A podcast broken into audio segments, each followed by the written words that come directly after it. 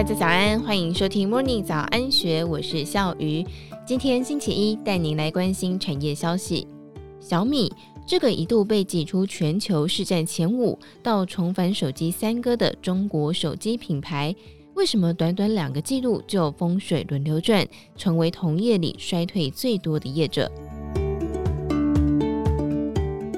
日前，《华尔街日报》在一篇专文里，为第三大手机品牌的小米科技披头所写下的第一句注解是：“小米丧失了增长动力，而且可能难以重振旗鼓。”这家美国媒体的严厉批评来自于小米糟糕的第二季业绩。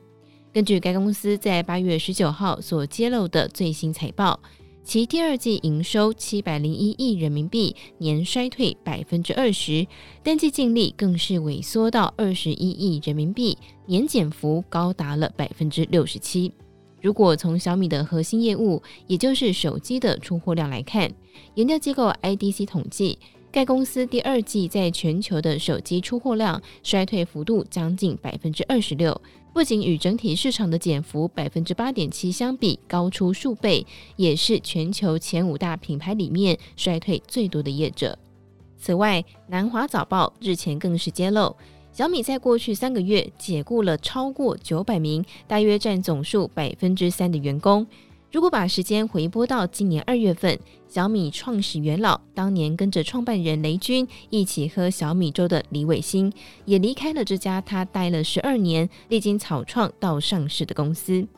小米到底怎么了？雷军这位在中国手机业界堪称最懂得经营社群经济的执行长，到底遇到什么麻烦？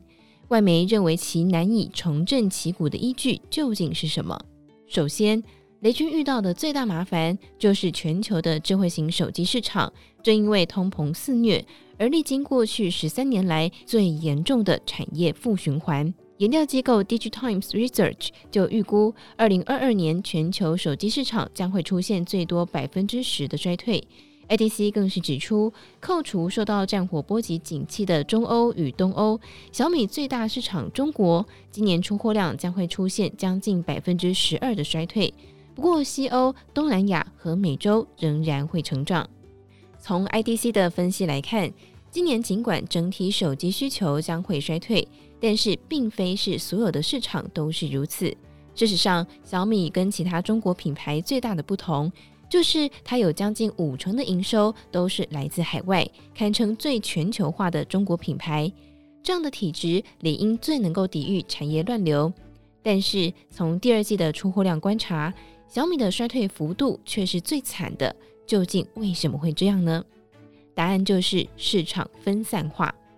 过去几年，小米因为市场够分散，造就了它的成长。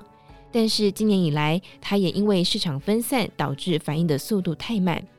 这个成也萧何，败也萧何的逻辑在于，其实早在俄乌战争之前，也就是在笔电市场衰退之前，手机的需求反转就已经开始。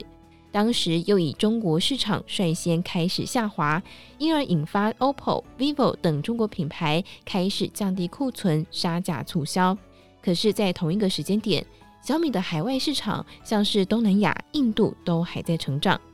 也就是说，当竞争对手有感于中国需求的反转而开始调整策略，相对最不依赖中国的小米，反而错失了放慢脚步的先机。高涨的零件库存水位所带来的存货跌价损失，应该是除了手机出货量下滑之外，导致小米获利衰退的另一大隐藏因素。